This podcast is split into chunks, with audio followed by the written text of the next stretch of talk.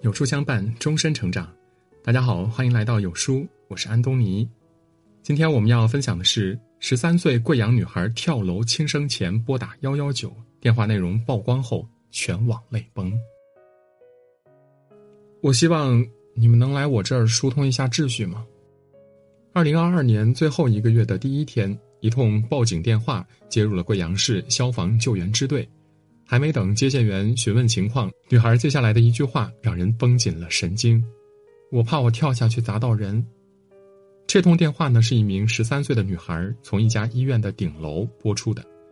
今天这座城市刚刚迎来一场冻雨，天冷路滑，女孩衣着单薄，坐在天台的边缘，双脚悬在空中，颤抖着身子，仿佛随时都会被一阵寒风吹落。独坐许久，女孩似乎下定决心要告别人间。但低头的瞬间，瞥见楼下人流的那一刻，他拿出手机按下了幺幺九。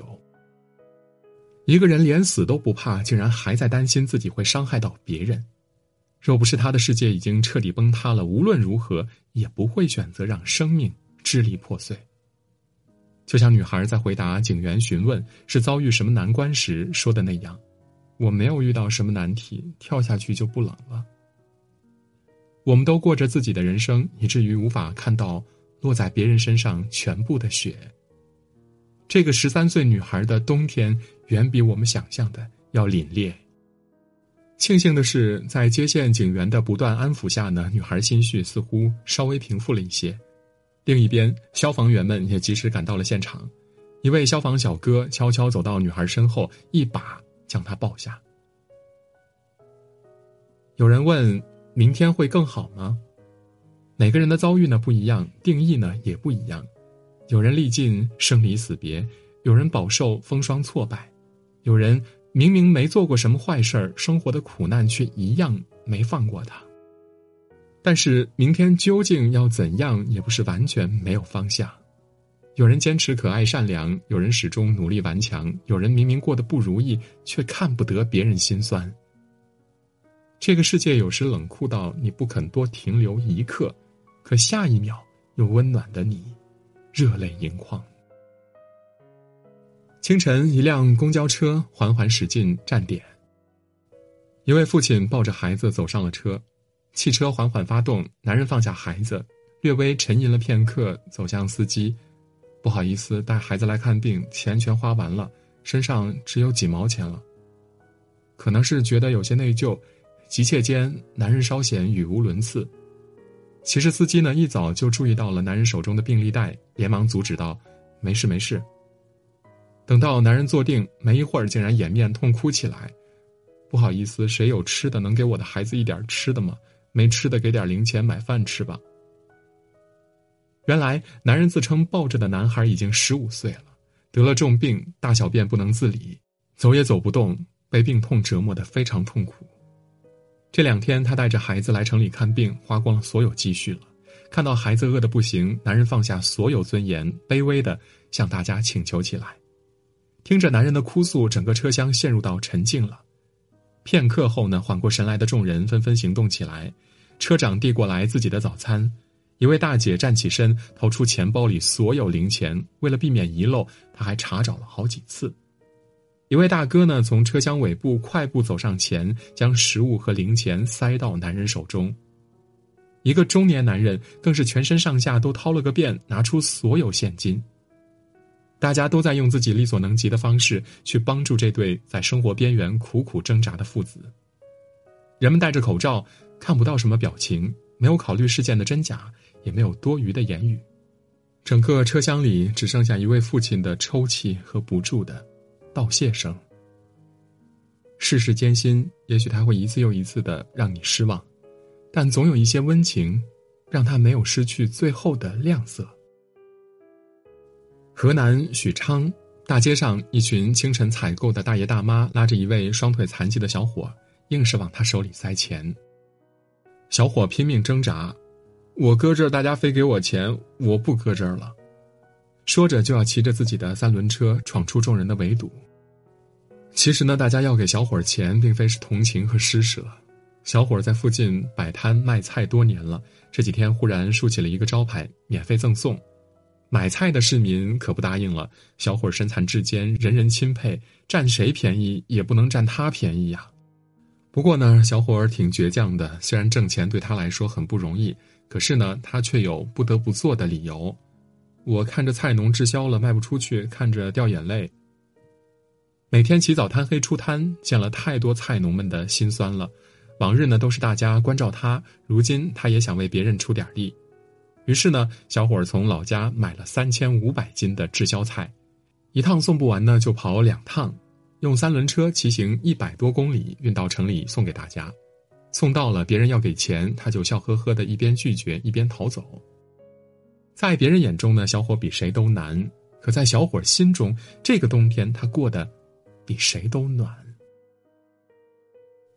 小区里一位两岁的孩子核酸阳性，一家三口呢很自觉，拎着大包小包主动去方舱隔离。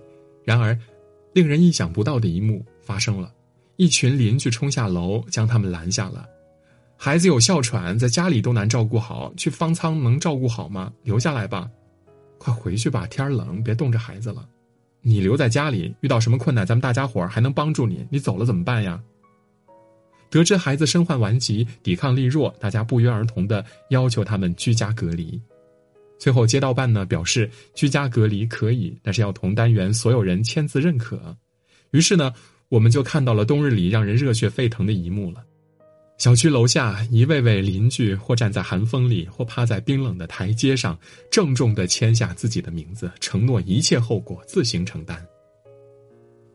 大疫三年，病毒隔离太多东西了，但是一颗颗热气腾腾的心，又让我们相信，纵使生活万般刁难，总有人默默的爱着你。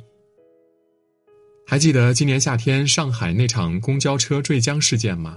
五十九岁的公交司机王师傅在行驶过程中突然感觉心脏不适，在即将昏迷之前呢，他赶下了所有乘客，下车下车，赶紧下车，我不行了。瞬间，本应该满载乘客的车厢里呢，变得空空荡荡的。王师傅再也坚持不住了，随着他的意识模糊，公交车继续向前跌跌撞撞的驶去，然后一扭头栽进了旁边的一条河里。这个过程中呢，发生了一幕又一幕让人泪目的场景。公交坠落前，一个穿着制服的男人在车子后面一路呐喊，一路狂奔。他是另一辆公交车的司机，他想追上去将车子刹停，可是事与愿违，奔跑中他重重的摔倒了，只能眼睁睁的看着车子坠河。在附近餐馆工作的小周呢，听到有人落水，来不及多想，便第一个冲向河道。紧急关头，他徒手敲碎玻璃去解救已经昏迷的王师傅。后来我们才从他的家人口中得知呢，原来小周根本不会游泳。还有一位外卖小哥，那个时候他刚送完一单，看见有人在河边大喊“里面还有人”，他把手机一扔，飞奔下水，翻身跃入公交车内。等众人合力把司机救上来之后呢，外卖小哥没有任何停留，跨上电动车又去跑下一单了。于人间行走，我们会遭遇命运的重创，也一定会邂逅一些不期而遇的温柔。那一粒粒微光，或许并不耀眼，却能汇聚成满天星河，点亮黑夜里生生不息的希望。最后呢，和大家分享一个小故事：梦然加油。她是一个职场妈妈。广州解封的那一天呢，学校没有复课，她本来请假在家照顾孩子，后来接到公司的通知，可以带着孩子去上班。于是他开心的出发了，没曾想电动车骑到半路呢没电了，前不着村后不着店的，他只能推着车子一直走，一直走。这个时候，突然有一个外卖小哥停下来叫住他，给他指了一个充电桩的方向。那一刻，他好像一个人在沙漠中绝望的走，突然发现了绿洲一样。等到他赶到公司，已经错过了饭点，但是他却在他的办公桌上看到了同事为自己打包好的饭菜。当他和孩子一起吃饭的那一刻呢，顿时泪如雨下。你永远可以相信人性里的纯良，就像你永远可以相信，再黑的夜也会天亮。还有二十天，二零二二年就结束了。这一年呢，或许你过得真的太难太难，点个再看吧，一切都会变好，一切都在变好。